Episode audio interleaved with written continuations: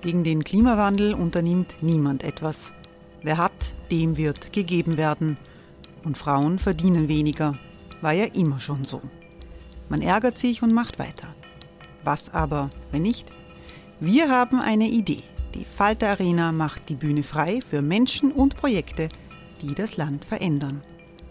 Mein Name ist Eva Konzett. Ich leite das Politikressort im Falter. Und am Sonntag, den 26. Mai, veranstalten wir im Wiener Stadtsaal die nächste Falter Arena.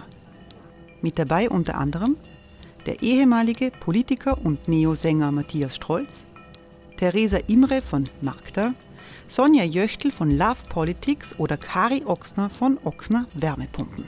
Machen statt jammern. Wir schauen uns an, wie das funktionieren kann. Kommen auch Sie vorbei. Alle Informationen und Tickets finden Sie unter falter.at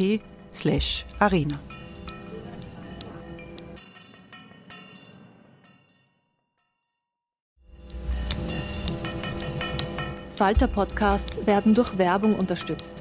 Das hilft bei der Finanzierung unseres journalistischen Angebots. Ryan Reynolds here from Mint Mobile. With the price of just about everything going up during inflation, we thought we'd bring our prices down. So to help us, we brought in a reverse auctioneer, which is apparently a thing. Mint Mobile unlimited premium wireless. Ready to get 30, 30, bit to get 30, bit to get 20, 20, 20, bit to get 20, 20, bit to get 15, 15, 15, 15 just 15 bucks a month. So, Give it a try at mintmobile.com/switch. slash $45 up front for three months plus taxes and fees. Promo rate for new customers for limited time. Unlimited more than 40 gigabytes per month. Slows. Full terms at mintmobile.com.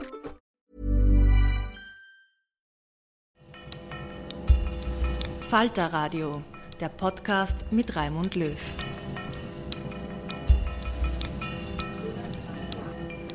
Sehr herzlich willkommen, meine Damen und Herren, im Falterradio. Greenpeace, die prominente NGO für Natur und Umwelt, wird in Österreich 40. An zivilem Ungehorsam, den Greenpeace von Anfang an praktiziert hat, hält die Organisation unerschütterlich fest, auch angesichts der umstrittenen Straßenblockaden. Aktivistinnen und Aktivisten, die den Verkehr blockieren und zum Boykott mancher Handelsketten aufrufen, für Alexander Egid, den Geschäftsführer von Greenpeace Zentral- und Osteuropa, bestimmen solche Themen schon lange den Alltag. Eingeladen haben wir ihn aus einem bestimmten Grund. Dienstag, den 20. Juni, feierte seine Organisation in Österreich ihr 40-jähriges Bestehen. Falter-Redakteurin Katharina Kropshofer hat mit ihm über die Gründungsgeschichte von Greenpeace gesprochen, über Rechtfertigung zivilen Ungehorsams und die Frage, ob die Organisation mit ihren Positionen vielleicht auch mal falsch gelegen ist, etwa bei der Frage nach Gentechnik. Willkommen im Falter Radio auch. Ähm, Ich bin Katharina Kropshofer, Redakteurin des Falter, darf an diesem Sonntagnachmittag Klimakrise und ähm, ja, Biodiversitätskrise schläft nicht. Alexander Egid Egid begrüßen, willkommen. Ähm, der Geschäftsführer von Greenpeace Zentral- und Osteuropa ist sicher vielen Hörern und Hörerinnen bekannt. Äh, wir haben Sie aber aus einem bestimmten Grund eingeladen und damit möchte ich eigentlich gleich starten. Ähm, Greenpeace feiert am Dienstag. Greenpeace Österreich? Genau, jetzt, genau 40, 40-jähriges Jubiläum. Ähm, und 1983, als die Organisation gegründet äh, wurde, sah Österreich eigentlich noch ziemlich anders aus, gerade im, im, im Klima- und Umweltschutz. Ähm, es gab weder Kyoto-Protokoll noch Pariser Klimaabkommen. Äh, Nationalpark Hohe Tauern, glaube glaub ich, gab es auch noch nicht. Grünen waren kurz davor, ähm, das erste Mal in den Nationalrat einzuziehen. Wie sehr, würden Sie sagen, hat sich die Rolle von Umweltaktivismus, aber auch Greenpeace ähm, per se ganz spezifisch verändert seitdem? Man muss sich das vorstellen, damals, wir hatten keine sauberen Flüsse, keine sauberen Seen. Das Waldsterben äh, ist, äh, hat wahnsinnige Ausmaße gehabt. Ne? Und damals ging es halt wirklich darum, sehr, sehr unmittelbar was für die Umwelt zu tun, für die Menschen zu tun. Ähm, und ähm, im Endeffekt war das sehr viel im Endeffekt nur so End-of-the-Pipe-Lösungen. Also man hat halt Filter eingebaut, man hat äh, Wassersanierungen vorgenommen. Und das war dann im Endeffekt auch sehr erfolgreich. Also das Waldsterben ist weit, weitgehend gestoppt worden.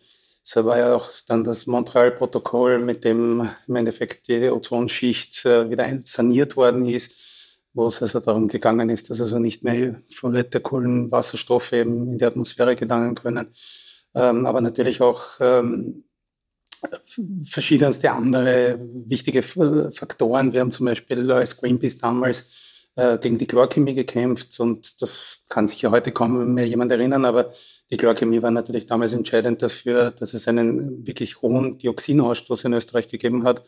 Dioxin ist ein wirklich Ultragift, also ein extrem gefährliches Gift was wir aber dann erfolgreich stoppen konnten. Und heute sind wir in einer meiner Meinung nach vollkommen anderen Situation, weil die meisten quasi unmittelbaren Probleme, die wir so sehen, ja, schon weitgehend gelöst sind.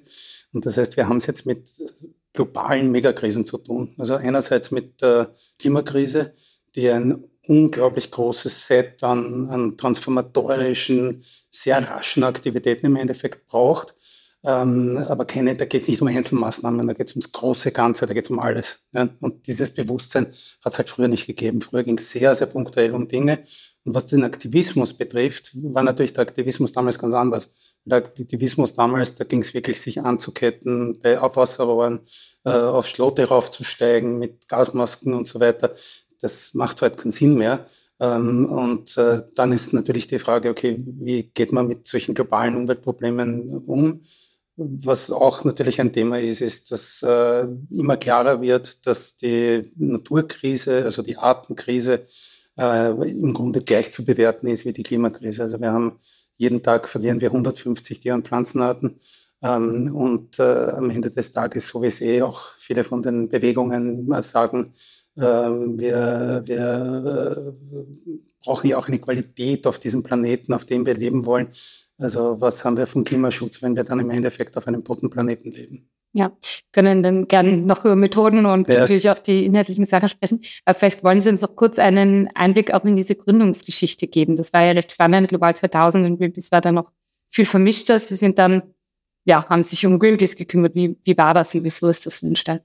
Genau, ähm, die, also ganz am Anfang war es eben so, dass es eine Gruppe von Aktivisten, Aktivistinnen gegeben hat, ähm, die halt sich ähm, ganz bewusst äh, eher globaler orientieren wollte. Es gab halt zu der Zeit sehr viele österreichische Initiativen. Es gab einen, äh, weiß ich, Naturschutzbund, es gab also so eher naturschutzorientierte Organisationen.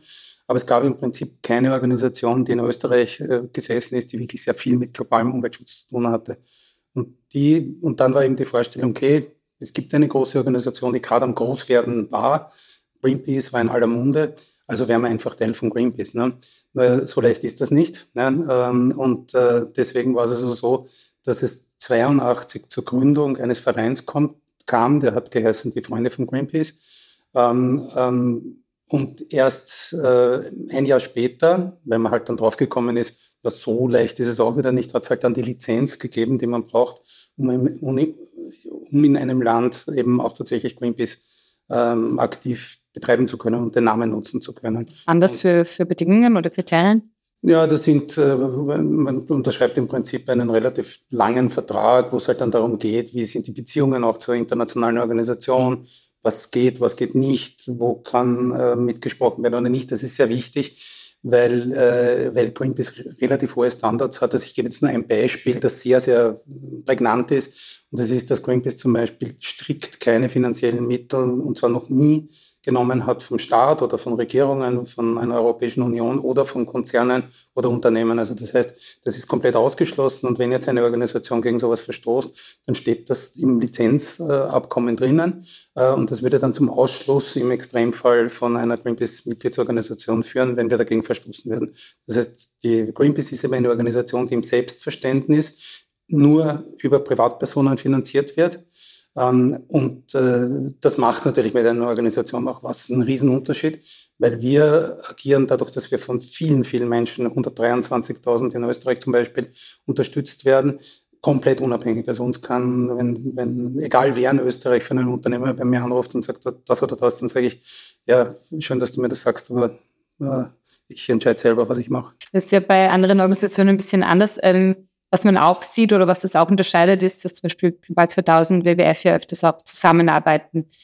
Greenpeace macht das nicht so stark, wenn ich das richtig ähm, inkapiere. Nein, nein, wir, das eigene Ding? Nein, nein, nein wir, wir, wir arbeiten schon sehr viel zusammen, auch mit Unternehmen, natürlich auch mit, mit politischen Akteuren, aber wir bekommen nie ein Geld dafür. Also das heißt, äh, ich gebe jetzt ein Beispiel von vielen Beispielen. Wir haben sehr viel mit zum Beispiel den österreichischen Bundesbahnen zusammengearbeitet, wo es darum gegangen ist, es war ja früher so, dass die österreichische Bundesbahn sich ja primär verstanden hat als ähm, eigentlich Serviceanbieter. Es ging darum, Leute von A nach B zu bringen. Ne? Und dann hat es vor einigen Jahren, ist vielleicht aufgefallen, einen Schwenk gegeben in den ÖBB. Das war unter dem neuen Generaldirektor nach Kern, Mate ähm, der dann eben angefangen hat, die ÖBB ganz anders auszurichten und zwar viel grüner in Wahrheit auszurichten, wo plötzlich CO2 aufs Ticket gedruckt worden ist. Also was kann man sich für CO2 einsparen? Es ist komplett umgestellt worden auf 100 Prozent Ökostrom im Bahnbetrieb. Äh, die, die, Nachtzüge, ganz ein wichtiger Punkt, äh, sind eingeführt worden. Und dieses ganze Paket, das noch viel größer ist, war im Prinzip ein Paket, das wir mit den ÖBB gemeinsam, also es war eine Kooperation Greenpeace ÖBB, äh, wo wir halt gesagt haben, okay, was kann man tun, ja, damit die Bahn eben tatsächlich sich ökologisiert und auch, was sehr wichtig ist, eine Alternative, vor allem im Nachtzugbereich zum Beispiel, ist zu Mittelstreckenflügen oder Kurzstreckenflügen, ne? weil wir ja eine Kampagne machen gegen, gegen Flugverkehr und dadurch war für uns aber auch eine positive Lösung total wichtig. Also das wäre jetzt ein Beispiel. Und ich finde das, äh, also wie gesagt, nur nehmen wir halt trotzdem von den ÖBB kein Geld und wir können dadurch auch auf Augenhöhe kooperieren. Ne? Oder ein anderes Beispiel war ähm, äh, vor vielen Jahren war so, dass ähm, es eben Milchflaschen, äh, wiederbefüllbare Glasmilchflaschen im Regal gab. Das ist dann durch Tetrapack und andere Dinge komplett verschwunden. Es gab keine einzige mehr. Irgendwann einmal kamen dann wieder Einweg-Glasmilchflaschen. Und wir haben halt gesagt, okay, wir glauben halt, dass es notwendig ist, dass es äh, wirklich im Sinne der Kreislaufwirtschaft extrem wichtig ist, dass wir zu dieser Wiederbefüllung kommen ähm, und eben auch, was Glas betrifft, eben, dass dieses Material wieder forciert wird. Und da haben wir dann zum Beispiel mit dem Chef der Berglandmilch, die hat Marken wie Scherdinger, ist die größte Molkerei Österreichs, eben äh, die, das Return of the Mehrwegbottle äh, in Österreich im Endeffekt äh, ausgemacht, vereinbart und auch durchgezogen. Ne? Also er hat halt, also der, der, der Herr Braunshofer, Chef von der Berglandmilch, hat sehr viel Geld in die Hand genommen und dem eine dementsprechende Infrastruktur gebaut und das Produkt auf den Markt gebracht. Und wir haben halt äh, kooperiert mit, mit Know-how, aber natürlich auch öffentlich, indem wir halt ganz klar gemacht haben, dass das mit Abstand die ökologischste Möglichkeit ist, wie man ähm, eben Mehrweg äh, auch organisieren sollte.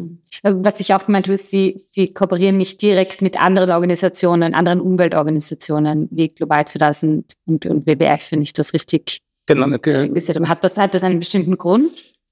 Also grundsätzlich ist es so, dass wir überzeugt sind, dass es wichtig ist, dass man ähm, sich nicht verdoppelt. Also das hat jetzt wenig Sinn, wenn im Prinzip ähnliche Organisationen genau am gleichen Thema arbeiten und dann arbeiten sie zusammen und dann arbeiten sie halt zusammen genau am gleichen Thema, aber das ist kein großer Mehrwert. Ja.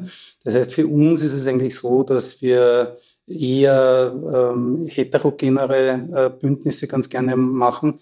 Also das heißt für uns zum Beispiel, das ist extrem interessant, sich zum Beispiel mit der jungen Klimabewegung zu kooperieren. Oder was auch, äh, weil, wieso? Weil Greenpeace ist eine sehr große Organisation, die eine ganz andere Charakteristik hat und deswegen haben wir dort eine Heterogenität. Ähm, anderes gutes Beispiel wären ähm, Sozialorganisationen, die wieder was einen völlig anderen Aspekt einbringen. Also wir haben, arbeiten immer wieder mit der Armutskonferenz zum Beispiel zusammen. Und ich glaube, dass das auch der richtige Weg ist. Also es bringt nicht viel, wenn sich die Organisationen äh, im Endeffekt in ihrer Bubble miteinander beschäftigen und äh, womöglich auch sehr viel Reibungsverluste und Zeitverluste haben, indem zuerst einmal als äh, quasi zwischen diesen Organisationen dann besprochen, ausdiskutiert und sonst was wird. Also ich bin wirklich überzeugt davon, dass, es, dass wir besser damit fahren, wenn wir aus unseren Bubblen rauskommen und mit äh, anderen Partnern zusammenarbeiten. Und was macht Greenpeace so einzigartig auch im Vergleich zu anderen äh, Umweltorganisationen? Naja, Greenpeace ist äh, wahrscheinlich die doch bekannteste globale Organisation. Ich glaube, das ist eine Stärke, die wir haben. Äh, wir sind eine Organisation, die im Vergleich zu den meisten anderen Organisationen sehr stark transformatorisch ausgerichtet ist. Also für uns äh, sind äh, die typischerweise Step-by-Step-Entwicklungen, reformistischere Entwicklungen sind für uns vollkommen uninteressant. Also an dem arbeiten wir auch gar nicht. Ja. Und wir greifen es aber, wenn man so will, auch an.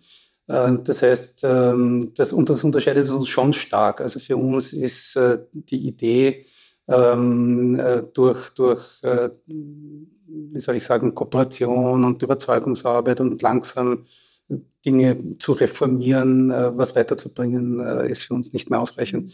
Also der Punkt ist, unsere Conclusio ist ja, dass es eine eskalierende Klimakrise gibt und eine eskalierende Artenschutzkrise.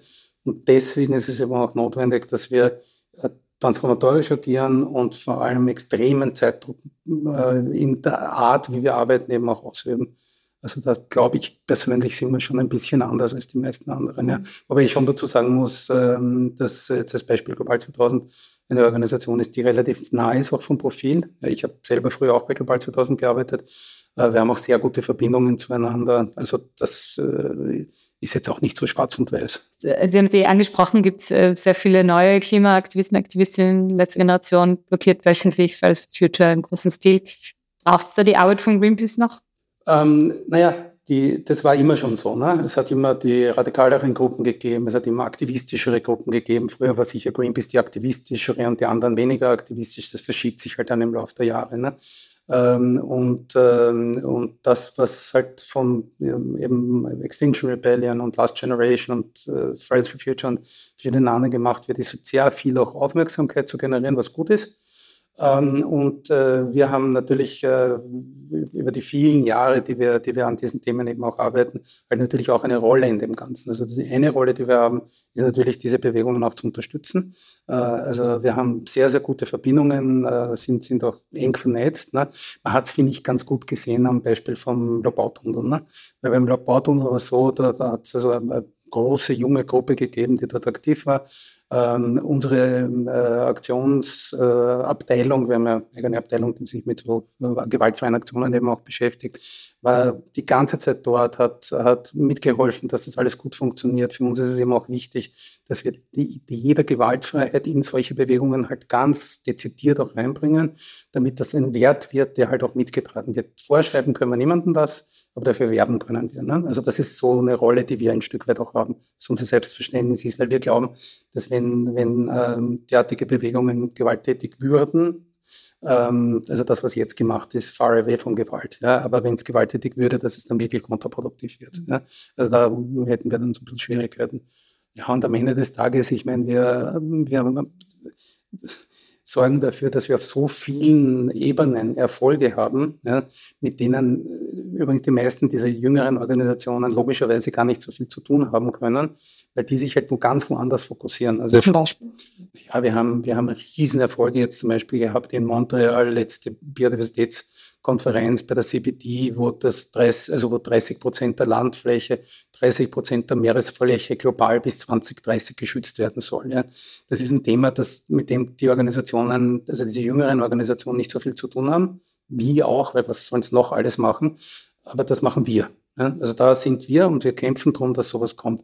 Oder das Waldschutzgesetz zum Beispiel, das auf europäischer Ebene äh, eben beschlossen worden ist, das ein wahnsinnig wichtiger Hebel ist, um im Endeffekt auch global zum Beispiel Regenwälder, aber auch andere boreale Wälder und so weiter zu schützen.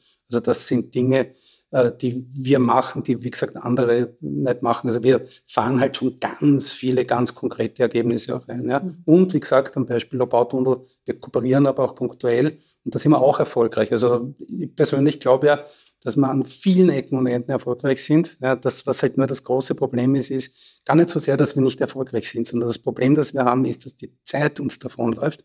Also wir haben einfach ein richtig fettes Zeitproblem.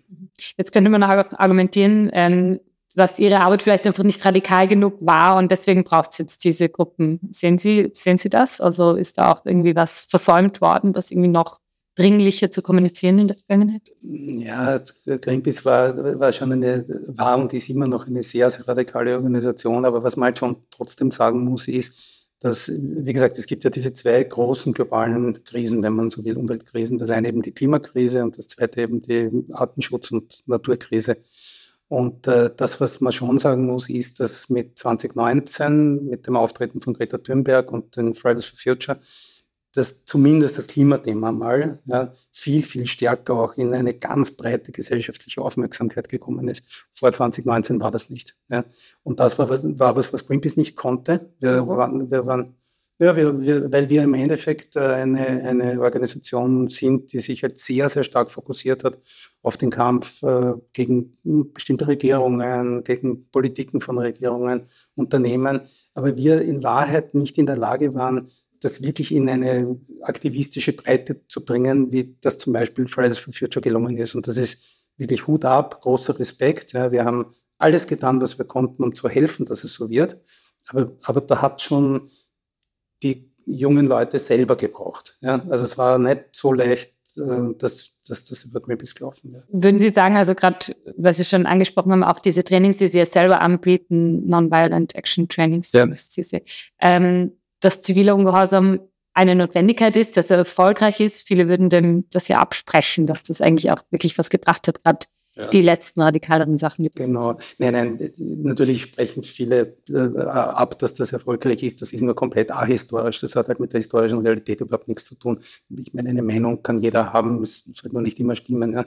Aber die, also das, es gibt ja über die Geschichte wahnsinnig viele Beispiele, wo im Prinzip nur durch zivilen Ungehorsam und durch, durch wirklich diesen Widerstand was passiert ist, ob das jetzt äh, Gandhi war oder ob das die Rosa Parks war oder ob das Martin Luther King war ähm, oder ob das halt äh, Greenpeace von mir aus auch an bestimmten Punkten war oder halt im Weiteren äh, hat es wahnsinnig viel Aktivismus gegeben, äh, der natürlich äh, darin bestanden hat, dass man ja, illegale Mittel und illegale Methoden, aber halt legitime Methoden aus Sicht der Verantwortung äh, angewandt hat. Ne? Wie zieht man diese Grenze oder wie, wie würden Sie die ziehen? Ab wann ist das legitim? Naja, ich, ich denke, dass ein wichtiges Kriterium ist einmal auf jeden Fall das, was die Wissenschaft sagt. Ja? Also ich denke, wenn, wenn die Wissenschaft heute hergeht und sagt, wir haben wirklich eine eskalierende Klimakrise, wir müssen das Ruder sofort herumstellen, Wahrheit haben wir ja bei der Klimakrise schon viel zu viel Zeit verloren. Ja? Wir sind ja jetzt nur in dieser verzweifelten Situation. Deswegen ist das so fürchterlich ja, mit diesem Aktivismus, den wir heute sehen. Ja? Weil, ich, weil ich wirklich sehe, wir reden nicht mehr über, über kommende Generationen und Enkelgenerationen. Wir reden über uns selbst mittlerweile. Die jungen Leute äh, werden, wenn sie 50 Jahre alt sind, in einer unter Verhältnissen leben müssen, die ausgesprochen unerfreulich sind. Also wohin das führt, schwer zu sagen. Ja? Wenn die Kipppunkte, die Klimakipppunkte tatsächlich eintreten, weiß nicht genau, was das dann bedeutet. Ja. Das, das muss man anerkennen und das sagt die Wissenschaft auf der Klimaebene und auf der Biodiversitätsebene ist es ja ähnlich. Ne? 150 äh, Tier- und Pflanzenarten jeden Tag, die aussterben. Äh, das ist das, was wissenschaftlich ermittelt wird. Und im Endeffekt sind die Aktionen, die dagegen gesetzt werden, natürlich immer noch unzureichend. Ja. Und die Naturkrise ist zum Beispiel eine Krise, die auch nicht genug Licht bekommt. Die braucht viel mehr äh, Aufmerksamkeit. Ähm, wir sind ähm, im, in tropischen Regenwäldern, wir sind auf hoher See äh, tätig. Wir machen eh, was wir können, aber es ist halt auch nicht einfach. Ähm, jetzt in Russland zum Beispiel wurde Ihre Organisation auch als gefährlich eingestuft. Ist Aktivismus auch gefährlicher geworden oder ist es irgendwie ja, was anderes heutzutage, das zu machen? Steht da mehr auf dem Spiel? Ja, ich denke, dass, dass Aktivismus äh, immer sehr gefährlich war und immer noch gefährlich ist. Es ist halt äh, in Russland eine spezielle Situation. Also unser Büro ist vor kurzem äh, als unerwünschte Organisation deklariert worden in Russland. Das heißt, wir mussten das russische Büro liquidieren. Also es gibt kein Greenpeace Russland mehr und das ist eine Organisation, die seit 1989 bestanden hat. Das ist ein komplettes Drama, weil die Organisation dort wirklich extrem erfolgreich agiert hat, unter vielen, trotzdem, dass es unter, über viele Jahre natürlich sehr schwierige Verhältnisse gegeben hat. Hey, it's Ryan Reynolds and I'm here with Keith, co-star of my upcoming film If, only in theaters May 17th. Do you want to tell people the big news? All right, I'll do it. Sign up now and you'll get unlimited for $15 a month in six months of Paramount Plus Essential Plan on us. Mintmobile.com slash switch. Upfront payment of $45 equivalent to $15 per month. Unlimited over 40 gigabytes per month. Face lower speeds. Videos at 480p. Active Mint customers by 531.24 get six months of Paramount Plus Essential Plan. Auto renews after six months. Offer ends May 31st, 2024. Separate Paramount Plus registration required. Terms and conditions apply if rated PG. Um, Trotzdem muss man das als Sonderfall äh, einschätzen, weil ähm, gut, dass äh, Putin eine Invasion in der Ukraine macht und einen derartigen Krieg macht und dass er sich dann Kritiker in äh, Russland vom Hals hält, ist halt schon eine Spezialsituation. Andererseits muss man auch sagen, wir haben äh, auch in der arabischen Welt zum Beispiel eine sehr schwierige Situation. Wir haben in Brasilien eine schwierige Situation, in Indonesien. Äh, also unser führender Campaigner zum Beispiel in Brasilien hat laufend Morddrohungen bekommen. Äh, der verlässt das Haus im Prinzip nicht ohne Bodyguards. Ähm, also das ist im Prinzip unsere Realität in verschiedenen Ländern. Ne? So gesehen muss man sagen, äh, sind die Verhältnisse in Europa ohnehin noch ähm, relativ rosig. Ja? Nur umso mehr muss man sagen, dass sozusagen diese, diese hart, dieser harte Umgang, äh, mit dem wir gerade äh, zu tun haben, also den wir gerade sehen, wo man über, über Klimaaktivisten sagt, dass sie Terroristen sind und was weiß ich was alles, ja, äh, dass, dass es umso wichtiger ist, dass man sowas klar zurückweist. Ja. Das hat nichts damit zu tun, das sind junge Menschen, sie sind verzweifelt, die machen, was sie können und im Endeffekt machen sie es deswegen, ja, weil, eine, weil Generationen vor ihnen versagt haben. Ja. Und genau diese Generationen, die total versagt haben, ja, fangen jetzt an, denen Terrorismus vorzuwerfen. Ja. Ich wüsste tausend Dinge, die, die denen vorwerfen könnten. Ja, also da wird schon eine Täteropferumkehr auch betrieben. Ja, mein Gott, dann kleben sich halt ein paar an und dann wird halt ein bisschen Zeit verloren da und dort. Ja, mein Gott. Aber Sie sehen auch nicht, dass sich das, äh, dass das den gegenteiligen Effekt haben könnte, dass Leute sagen so, ja, ich, ich fühle mich da behindert, was hat das jetzt mit mir zu tun? In der es kann ganz sicher auch den gegenteiligen Effekt haben. Das ist bei Aktivismus immer so. Sie können das nie sagen, ja. Und, äh, und natürlich wird es Leute geben, und das verstehe ich komplett, ja, dass Leute, die dann im Stau stehen, sagen, das ist völlig inakzeptabel und so weiter. Äh, aber leider sind wir halt auch tatsächlich in einer global gesehen inakzeptablen Situation. Also dieses Inakzeptable, das verstehe ich schon. Ja, also ich habe überhaupt kein Problem zu verstehen, dass wenn man im Stau steht, dass man sich ärgert, wenn der durch äh, Klimaaktivisten herbeigeführt wird oder Aktivistinnen. Ähm, aber, aber ja, wahrscheinlich werden wir, wird halt ein Preis zu zahlen sein. Ja. Ähm, am Ende des Tages das Wichtigste ist, dass wir das äh, Klimaruder und das Biodiversitätsruder in letzter Sekunde noch herumreißen. Und daran arbeiten wir in der Umweltbewegung, glaube ich, ganz, ganz gut. Und wie man auch sieht, wir lassen uns auch nicht gerne spalten. Vielleicht äh, reden wir noch ein bisschen über spezifischere Themen. Ähm, Ihre Organisation spricht sich ja weiterhin gegen Gentechnik aus, auch gegen neue Methoden wie CRISPR-Cas9. Ähm, jetzt sagen sehr viel oder ein großer Teil der Wissenschaft, dass man das jetzt anders bewerten müsste, gerade diese neuen Methoden und vielleicht die genau auch ein, ein, ein, ein Mittel sein kann, um Klimaschutz erfolgreich zu betreiben. Haben Sie da irgendwie die falsche Position gewählt oder würden Sie das nochmal überdenken, wenn sich das ändert? Nein, ich glaube, der, der, der, wichtige Punkt ist ja, dass, dass wir, wir gehen ja her und sagen, wir hätten, äh, also wir treten dafür ein, dass die Gentechnik äh, nicht vollständig dereguliert wird. Das heißt, wenn gentechnische Methoden eingesetzt werden und die CRISPR-Technologie ist ganz klar eine gentechnische Methode, dass es im Endeffekt dann in den Zulassungsverfahren eben genauso bewertet wird. Wenn das dann durch ein Zulassungsverfahren geht, dann ist es eh sozusagen am Markt zugelassen und äh, das müssen wir dann zur Kenntnis nehmen. Äh, der wichtige Punkt für uns ist nur der, und da muss man schon sehr aufpassen, ja, am Beispiel biologische Lebensmittel. Ne? Wenn es so wäre, dass äh, es bei gentechnischen, neuen gentechnischen Methoden keine Zulassungsverfahren mehr gibt, dann gibt es auch keine Möglichkeit mehr, bei biologischen Lebensmitteln nachzuweisen, dass die nicht mit Gentechnik produziert worden sind. Wir haben viele Jahre dafür gekämpft, dass es biologische Lebensmittel gibt. Wir glauben auch, dass das die Zukunft der Ernährung äh, darstellen sollte. Ähm, und das ist für uns eine Konsequenz, mit der wir nicht leben können. Das ist einer der Gründe, weswegen wir zum Beispiel sehr stark auch eben gegen äh, gentechnische Methoden gehen. Das Zweite ist, die Versprechen der Gentechnikindustrie, dass äh, das Klima gerettet wird mit Gentechnik und der Hunger wird beseitigt und so weiter. Nichts davon, nichts hat bisher jemals gestimmt oder ist in irgendeiner Form beweisbar gewesen. Das heißt, äh, da muss man sehr aufpassen. Ähm, plus, was ein noch ganz wichtiger Punkt ist, ist, äh, das, das, Wesen der Gentechnik hat sehr viel damit zu tun, dass Gentechnik wird ja, wenn es um Pflanzen geht, werden ja diese Pflanzen immer als Saatgut, äh, äh, angeboten. Heißt also, es ist nicht vermehrungsfähiges Saatgut, sondern sie kaufen sich im Endeffekt das Gentechnik-Saatgut eben von einem großen Agrokonzern, ja, Saatgutkonzern. Ähm, und das Problem, das wir haben, ist, dass es ohnehin schon ja, für Bauern extrem schwer ist, sich einigermaßen unabhängig von großen Agrokonzernen zu behaupten. Und das ist jetzt in Österreich zum Beispiel vielleicht noch nicht so ein Riesenthema, aber es ist vor allem in Staaten des globalen Südens ein Riesenthema, ob ich noch in der Lage bin, mein eigenes Saatgut praktisch zu vermehren oder nicht zu vermehren. Und diese Möglichkeit wird denen dann genommen. Ja, das heißt, es gibt dann Versprechen, wie toll das ist. Und, äh, und, diese, und diese Versprechen äh, führen dann aber auch in eine Abhängigkeit.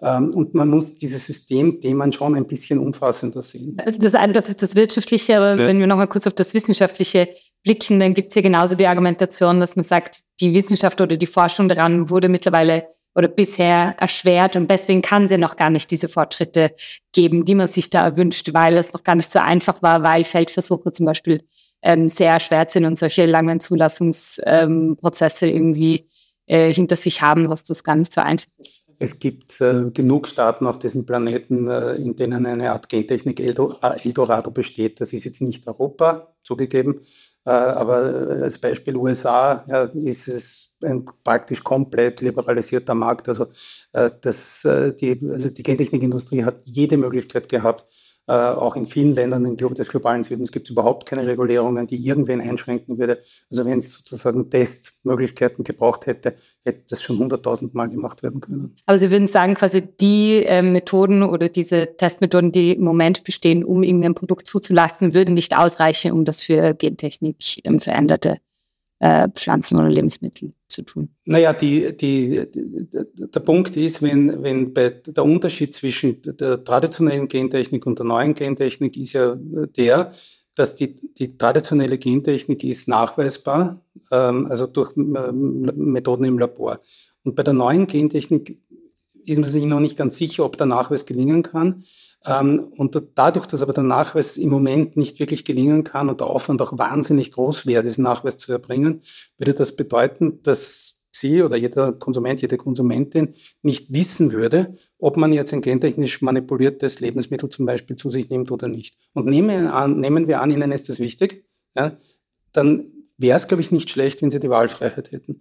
Aber so wie die Industrie das im Moment plant und übrigens Hand, und, Hand in Hand mit der Europäischen Kommission, also der EU-Kommission, ähm, schaut es eben so aus, äh, dass sie diese Wahlfreiheit nicht mehr haben, was aber dann auch bedeutet, dass der gesamte Markt für Biolebensmittel verschwinden würde. Ja, also sowohl anbieterseitig und natürlich nachfrageseitig. Wenn die, wenn die Leute keine Wahlmöglichkeit mehr haben, dann was soll es machen? Also es geht ja eher darum, auch diese Nische weiterhin quasi erfolgreich zu führen und weniger, dass man Angst hat, dass das gesundheitliche Schäden ähm, Das Thema der gesundheitlichen Schäden gibt es äh, bei der alten Gentechnik äh, und gibt es bei der neuen Gentechnik. Das wird so bearbeitet, dass es eben Zulassungsverfahren gibt und in diesen Zulassungsverfahren versucht man eben äh, Risiken, so gut es irgendwie geht, auszuschließen.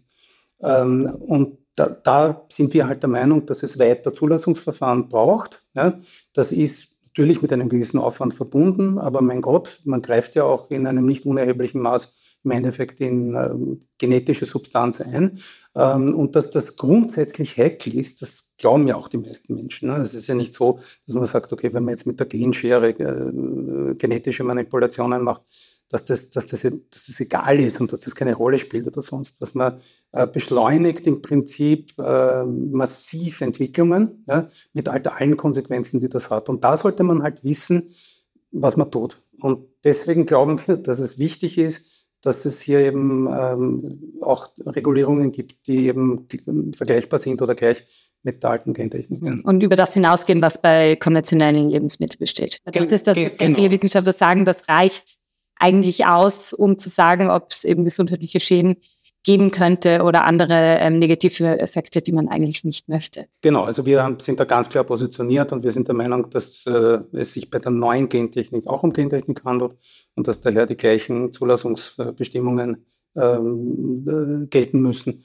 äh, wie bei der alten Gentechnik. Mhm. Uns reicht es nicht. Okay. Und es gibt übrigens auch viele Wissenschaftler, die durchaus dieser Meinung sind.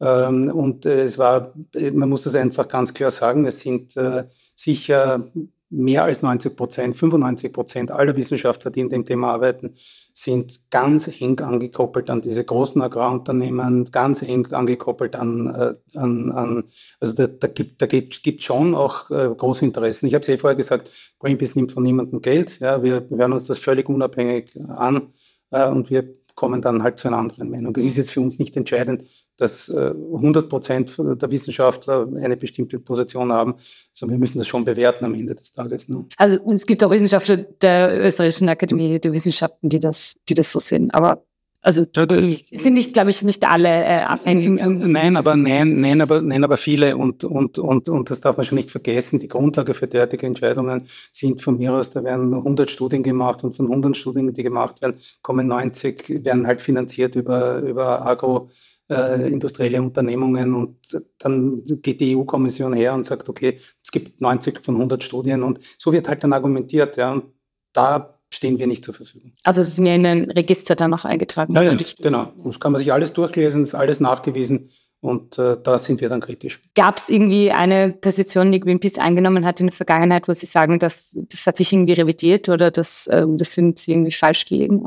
Äh, es gab, es gab tatsächlich einen Fall, der, den, wir, den wir revidiert haben. Das, das haben wir dann zurückgenommen. Es gibt ja dieses Thema der, äh, des, des Labelings. Ne? Das ist ein ganz wichtiges Thema, das, weil es ja auch viel mit Greenwashing eben äh, zu tun hat. Und äh, Greenpeace hat äh, zu einem relativ langen Zeitpunkt, äh, also lang zurückliegenden Zeitpunkt, ähm, war Teil dieser FSC-Geschichte. Also FSC ist eben ein Label, was um Holzkennzeichnung geht im Zusammenhang eben mit Wald. Und da war halt der Gedanke, dass man über ein derartiges Label halt Waldschutz vorantreiben kann. Und nach etlichen Jahren, wo wir uns wirklich bemüht haben, dieses Label halt weiter und weiter und weiter zu entwickeln, haben wir uns dann tatsächlich entschieden, aus diesem Label auszusteigen. Und ich muss ja aus heutiger Sicht sagen, das war tatsächlich ein Fehler, dass wir das damals unterstützt haben. Das haben wir noch nicht gesehen. Ja. Ähm, und wie wir es dann gesehen haben, haben wir es dann eben auch revidiert. Also Greenpeace ist zum Beispiel aus dem FSC komplett ausgestiegen. Ähm, und wir kritisieren ja auch tatsächlich äh, Labels wie zum Beispiel MSC, ASC. Also MSC ist das Label für Fisch, für Fische, ASC so für, für Meeres, äh, für, für Aquakultur.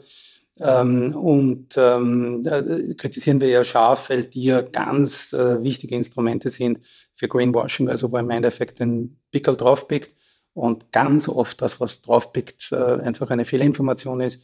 Die Menschen glauben das, kaufen das ähm, also es ist hochproblematisch. Also da zum Beispiel hätten wir unsere Meinung tatsächlich geändert. Wie ist man da drauf gekommen, dass das eigentlich, oder gab es irgendwie einen Punkt? Da, ja, das, da, da gab es einen Punkt, äh, der sehr viel mit unserer Arbeit in Afrika zu tun hat. Das gab es also tatsächlich im Kongo ähm, riesengroße Abholzungen, äh, die eben unter dem äh, Siegel des FSCs im Endeffekt auch äh, verlaufen sind. Das heißt, es ist dann äh, Urwaldholz tatsächlich von einem FSC-zertifizierten Betrieb dann eben auch auf die internationalen Märkte gekommen. Wir haben mit FSC verhandelt, wir haben denen gesagt, Freunde, wir können das nicht weiter unterstützen oder weiter decken. Das äh, war dann nicht möglich, das bei FSC zu äh, verändern. Äh, und dann in Zusammenarbeit mit unseren afrikanischen Kolleginnen und Kollegen haben wir das dann äh, tatsächlich die gesamte Zusammenarbeit mit FSC beendet. Also ein Erfolg haben Sie vor anderer Seite äh, vorhin schon genannt, das ähm, Mehrweg-Pfandsystem, das jetzt gerade diskutiert oder, oder ja, ja. in der Umsetzung ist, sagen wir so. Ähm, ich frage mich, liegt der Fokus bei solchen Themen nicht zu sehr noch auf individuelle Verantwortung und auf Konsumenten, Konsumentinnen oder hat sich da auch irgendwie was verschoben, wie man das angeht, gerade bei, bei so großen, wichtigen Themen wie Kreislaufwirtschaft? Naja, die, also die, die Frage ähm, der Kreislaufwirtschaft ist ja eine ganz zentrale Zukunftsfrage, ne? weil wir, wir reden im Moment viel über Klima, wir reden viel über Biodiversität, nicht so viel leider über Biodiversität. Ja? Worüber wir aber viel zu wenig reden, das ist natürlich der, der, der, Materialverbrauch. Also wir reden sehr wenig über Materialverbrauch, also Erden, die wir brauchen, äh, Material, das wir brauchen. Also so. Jetzt ist es aber so, dass wenn wir dieses Thema erfolgreich angehen wollen, und das müssen wir, müssen wir tun, sonst schaffen wir es nicht, äh, dann müssen wir konsequent in die Kreislaufwirtschaft gehen. Und dann haben wir uns zum Beispiel strategisch überlegt, was ist für die Menschen eines der Symbole schlechthin für Kreislaufwirtschaft? Wie kann man das angreifbar machen? Was heißt das? Man braucht ja so was, wo man sich im wahrsten Sinne des Wortes anhalten kann. Und dann sind wir eben zum Ergebnis gekommen, für viele wäre es die Bierflasche gewesen, die es aber noch eben ge gegeben hat in Mehrwegqualität, ja, also Mehrwegglas. Was es aber nicht mehr gegeben hat, war die Milchflasche. Deswegen haben wir uns eben strategisch entschieden, die Milchflasche in den Vordergrund zu stellen, dort auch unsere Energie hineinzulegen. Und wie gesagt, wir, wir waren erfolgreich, wir waren auch das erste Land in Europa, das dem es gelungen ist, dass es eben eine Wiedereinführung gegeben hat. Ähm, also da geht schon um sehr viel Symbolik, die damit auch ausgelöst wird. Ähm, und eine Sache, die sehr schön ist, es gab ja andere Molkereien, die ja gesagt haben, nein, sie setzen jetzt weiter auf Tetrapack. Es hat welche gegeben, die gesagt haben, sie setzen auf äh, PET-Flaschen, Milch. Ähm, und äh, heute ist es aber so, dass äh, alle Molkereien in Österreich auf die Mehrweg-Glasflasche gesetzt haben. Das heißt, das ist eine typisch transformatorische Entwicklung. Wir haben ein Produkt gemeinsam mit einem Unternehmen forciert und im Endeffekt hat das Produkt den Markt genommen. Und das ist ähm, die Mehrweg-Milchflasche heute die erfolgreichste, das erfolgreichste Produkt im Kühlregal. Also richtig transformatorisch. Und das natürlich müssen die Menschen mitziehen. Aber wir haben einfach, glaube ich, wirklich den Punkt getroffen, weil ich meine, es ist schon ein Stück teurer. Ja? Und trotzdem wird es gekauft, weil die Leute wirklich hergehen und sagen, okay, ist die paar 10, 20, 30 Cent, je nachdem, ist es mir im Endeffekt auch wert. Und das ist, ähm, und da spielt es dann gut zusammen. Sie haben gesagt, das ist so das, das perfekte Symbol für, für Kreislaufwirtschaft. Gibt es so etwas Ähnliches für die Klimakrise oder mir aus auch für Biodiversitätskrise auch? Ähm, naja, in der, für, die, für die Klimakrise ähm, ist es, ist es natürlich schwierig, aber da, da also, weil, weil eben bei der Klimakrise die Komplexität einfach viel, viel höher ist. Also ich meine, vielleicht ein Beispiel vom, äh, vom PKW. Ne? Das PKW, der PKW ist natürlich das Symbol schlechthin, also wenn man so will, die Milchflasche äh, des Verkehrs. Ja? Also das ist schon, schon das, wo, wo die Leute am meisten damit anfangen können oder was am meisten damit assoziieren. Und, ähm, die, und jetzt kann es nicht darum gehen, äh, dass wir den gesamten äh, Pkw-Verkehr zum Beispiel elektrisch machen, sondern es ist viel, viel komplexer. Wir müssen natürlich äh, vom ähm, Pkw weg hin zu einer wirklich öffentlichen Mobilität. Wir brauchen ganz andere Verkehrssysteme, brauchen eine andere Raumordnung, wir brauchen eine andere, andere Entfernungen zur Arbeit. Also das ist alles neu zu denken und neu zu gestalten. Dann bleibt aber was über. Ähm, und das ist eben, man kann nicht überall hin ein öffentliches Verkehrsmittel bauen, äh, wie halt immer gesagt wird, in Wien fahrt der U-Bahn, aber man kann nicht jetzt irgendwie ins Waldviertel U-Bahn bauen und so weiter. Aber aber ähm, das heißt, es wird einfach äh, elektrische Mobilität überbleiben. Und dann ist die Frage, ob diese elektrische Mobilität eben mit Elektroautos ähm, so absolviert wird, dass es eben nicht nur darum geht, das Elektroauto auf den Markt zu bringen, sondern dass das Elektroauto tatsächlich vollständig eben auch recycelt wird und vollständig im Prinzip wieder zu, zu entweder einem Elektroauto gemacht wird oder zumindest zu einem vergleichbaren Produkt. Also das sind Fragen, weil wenn wir das, äh, wir, wir werden relativ schnell sonst, was seltene Erden betrifft, was andere äh, Rohstoffe betrifft, an unsere Grenzen stoßen. Das heißt, wenn wir nicht ähm, vom Anfang an sozusagen beim Ökodesign ja, nicht praktisch die Weichen richtig stellen, äh, dann haben wir keine Chance whatsoever, äh, zum Beispiel eine Flotte an äh, elektrischen ähm, Autos auf den Markt zu bringen, äh, weil wir einfach die Materialien nicht haben Reichen da eigentlich äh, Fakten aus, um die Leute davon zu überzeugen? Weil gerade das Automobil hat ja was sehr, also sehr emotional geladen eigentlich auch für viele, für viele Menschen. Also Fakten reichen auf gar keine, sagen wir Fakten im Sinne von Informationen reichen nicht aus. Das, was, glaube ich, für die, was die Menschen brauchen, das sind ganz konkrete Angebote. Die, die Menschen brauchen Angebote, die werden dann auch angenommen. Ne? Ein sehr gutes Beispiel ist, wo Österreich auch wirklich ein Vorreiter in Europa ist, äh, ist das Klimaticket, ja, wo wirklich auch zu einem wirklich vertretbaren Preis ein Mobilitätsangebot da ist, das für viele Menschen, glaube ich, auch gut ist und das auch angenommen wird. Die, die, die, der, der, das berühmte Thema der letzten Meile, wenn man so will, also der letzten, was ich, Meter, die man halt dann braucht vom Öffentlichen, wie man damit zum Beispiel umgeht, da gibt es super Modelle, äh, wie, wie das gestaltet werden kann. Und ich glaube, dass in dem Moment, wo, wenn man so will, das Angebot stimmt, die Bequemlichkeit auch okay ist, ähm, äh, der Preis auch stimmt. Das darf man nicht vergessen. Wenn, wenn, öffentliche Mobilität zum Beispiel zu teuer ist, dann ist es halt für viele Menschen, die nicht so viel Geld haben, auch nicht leistbar. Dann gibt es den Umstieg und da geht es, glaube ich, weniger darum, dass die Menschen informiert werden, sondern ich glaube, es geht wirklich um ein Angebot, das dann auch angenommen wird. Funktioniert das in allen Bereichen, glauben? Also, dass man wirklich die, die Leute so bei der Hand nimmt oder muss man auch sagen, so, okay, hier ist ein Angebot, wir werden da einen Teil davon noch schaffen sozusagen, aber leider ist die Realität so, es ist so dringlich, vieles wird auch nicht mehr zu retten sein. Kann man das den Leuten zutrauen? Also ich glaube, dass man den, den Menschen wahnsinnig viel zutrauen kann. Ich glaube, aber wie gesagt, das, was nicht funktioniert, äh, ganz sicher nicht funktioniert, ist, wenn man es mit moralischen Appellen ja, und wenn man sagt, was man darf und was man nicht darf, das, das ist aussichtslos. Das ist bei Kindern aussichtslos, das ist bei Erwachsenen aussichtslos. Das funktioniert nicht. Ja. Es, und und, und das, dieses Geschwätz, ja, das immer wieder von Politikern kommt, äh, die Welt ist sicher nur dann zu retten oder das Klima oder die Artenvielfalt ist nur dann zu, retten, zu, zu, zu, zu retten, wenn jeder und jede Einzelne das Richtige tut. Ja. Das ist ja nichts anderes, als die Verantwortung von sich selbst im Prinzip auf, auf den Einzelnen zu schieben. Ja. Ich meine, von einem Politiker erwarte ich mir oder einer Politikerin, das Richtige zu tun, dafür auch gerade zu stehen ja, und nicht die Verantwortung von sich selber wegzuschieben. Haben Sie dann, also das Argument, das ich dann sehr oft höre, ist, ähm, dass es sehr viel Katastrophismus und Alarmismus ist. Wird da auch viel übertrieben, wenn es darum geht, irgendwie das zu vermitteln oder glauben Sie, es ist eher genau das Gegenteil? Ja, es ist natürlich ein Risiko, wenn, äh, wenn praktisch diese, diese Katastrophen, die drohen, äh, so wie ein Damoklesschwert über einem schweben, weil natürlich äh, Angst in der Regel kein, kein guter, dauerhafter Motivator ist. Andererseits darf man nicht vergessen, Angst ist halt schon auch, äh, auch wichtig, ja? weil, weil klar, wenn ich, wenn ich eine, eine Situation habe, in der ich bedroht bin, dann tue ich was. Ja? Also es gibt auch welche, die in der Starre dann bleiben, aber in der Regel versucht man zumindest äh, dann auch, auch aktiv zu werden. Ja?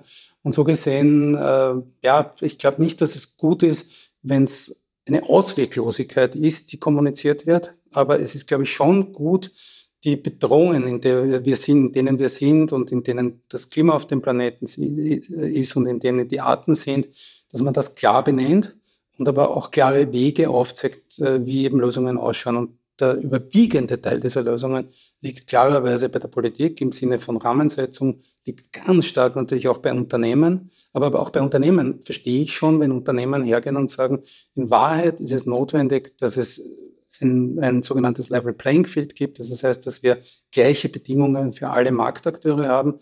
Ähm, und äh, das ist auch von der Politik herzustellen. Also die Politik aus der Pflicht zu nehmen und aus der Verantwortung zu nehmen, ähm, wäre wär kontraproduktiv. Dann schaffen wir würden wir vielleicht trotzdem was schaffen. Ja, das Problem ist, es würde viel zu lange dauern. Wie stark würden Sie sagen, sind Klima- und Umweltthemen weiterhin parteipolitisch gefärbt? Ja, also partei, parteipolitisch äh, muss man schon sagen, dass sich äh, die Spaltung, die es insgesamt in der Gesellschaft gibt, halt leider Gottes bei Umweltthemen halt schon auch zeigt. Ja, also man sieht halt, dass vor allem auf der rechten politischen Seite äh, Umweltthemen halt immer mehr eher als Kampfthemen gegen andere Akteure praktisch wahrgenommen werden, dass die Mitte im Großen und Ganzen ja auch ein bisschen am Verschwinden ist und dass man dort also dann beginnt, ähm, ja, es gibt halt einen Rechtsruck auf der einen Seite, es gibt einen Linksruck, wenn man so will, auf der anderen Seite. Und auf der linken Seite muss man halt auch aufpassen, äh, weil einerseits sind dort die Themen durchaus Themen, die gut sitzen. Ähm, es ist aber andererseits so, dass ähm, wenn es nicht gelingt, äh, den Brückenschlag zwischen sozialen Themen und ökologischen Themen äh, zu finden, dann bedeutet das gar nichts. Ja, nur weil ein, wenn, wenn ein Politiker oder eine Politikerin weiter links ist, ist das überhaupt nicht automatisch, dass das deswegen ökologischer ist. Also das würde ich gar nicht sagen. Wir hatten in Wien eine Riesenkonfrontation, zum Beispiel in den Lobautunnel, das war mit einer sozialdemokratisch geprägten und dominierten Regierung. Ja. Also das sind, äh, das, das, aber das repräsentiert, finde ich, auch noch ein ziemliches Stück halt sehr, sehr altes Denken. Andreas Babler hat heute in der Pressestunde gesagt, dass es da auf jeden Fall nochmal einen Umdenken braucht, gerade bei Tempo 100 ähm, Lebautunnel. Sehen Sie da irgendwie, oder haben Sie da Hoffnung, dass sich da was ändert? Ja, voll. Aber da, da braucht es halt tatsächlich neue Politiker, Politikerinnen-Generationen, äh, die einen anderen Zugang haben und äh, das äh, ist auf jeden Fall zu begrüßen, wenn hier eine Offenheit da ist. Ja.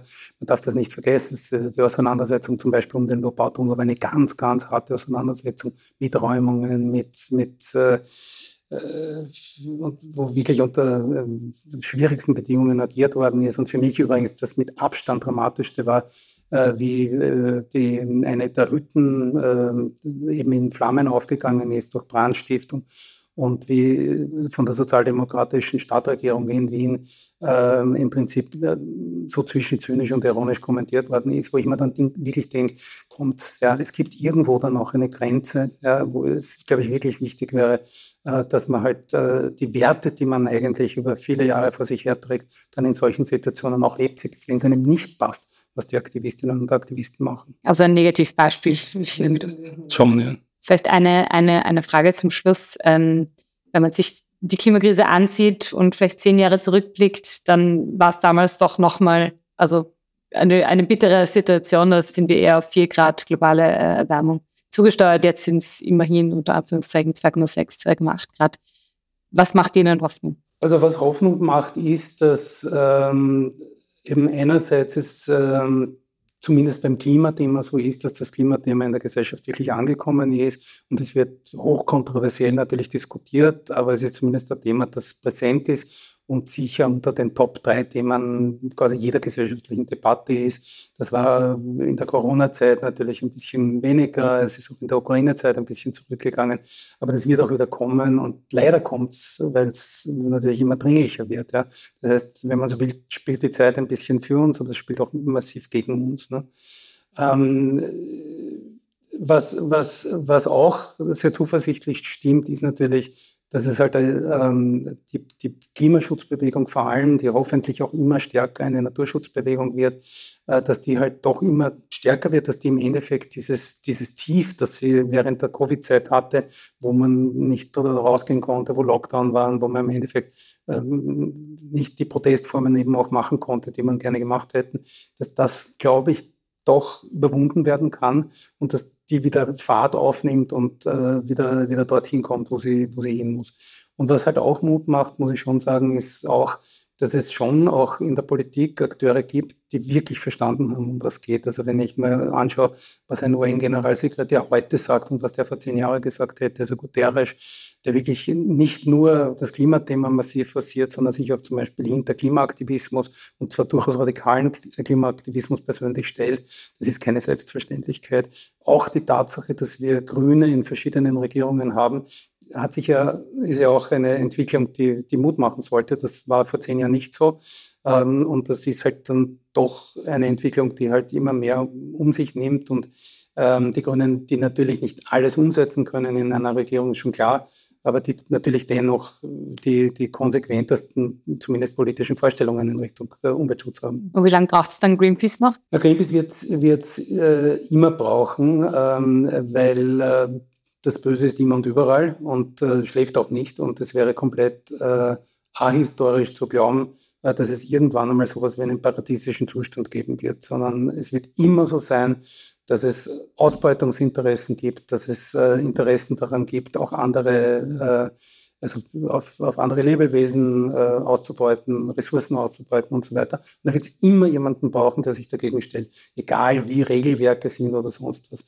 Also ich denke schon, so ähnlich wie es äh, wie man hätte sagen können, okay, wozu gibt es heute noch, nachdem es jetzt Frauenwahlrecht gibt, noch eine Frauenbewegung oder wo es Rechte für ähm, zum Beispiel Arbeiter gibt, wozu braucht es heute noch eine Sozialdemokratie, nachdem ja weiß ich, was alles erreicht worden ist. Ich denke, dass aus dieser Dialektik, äh, da, das wird schon bleiben. Das war ein Gespräch von Katharina Kropshofer mit Greenpeace-Geschäftsführer Alexander Egid aus Anlass des 40-jährigen Bestehens der Organisation in Österreich. Ich verabschiede mich von allen, die uns auf UKW hören, im Freirad Tirol und auf Radio Agora in Kärnten. Aktuelles vom Kampf gegen den Klimawandel finden Sie jede Woche im Falter. Dort gibt es auch ein eigenes Ressort Natur. Daher empfehle ich ein Abonnement des Falter. Alle Informationen gibt es im Internet unter der Adresse abo.falter.at. Ursula Winterauer hat die Signation gestaltet. Philipp Dietrich betreut die Audiotechnik im Falter. Ich verabschiede mich bis zur nächsten Sendung.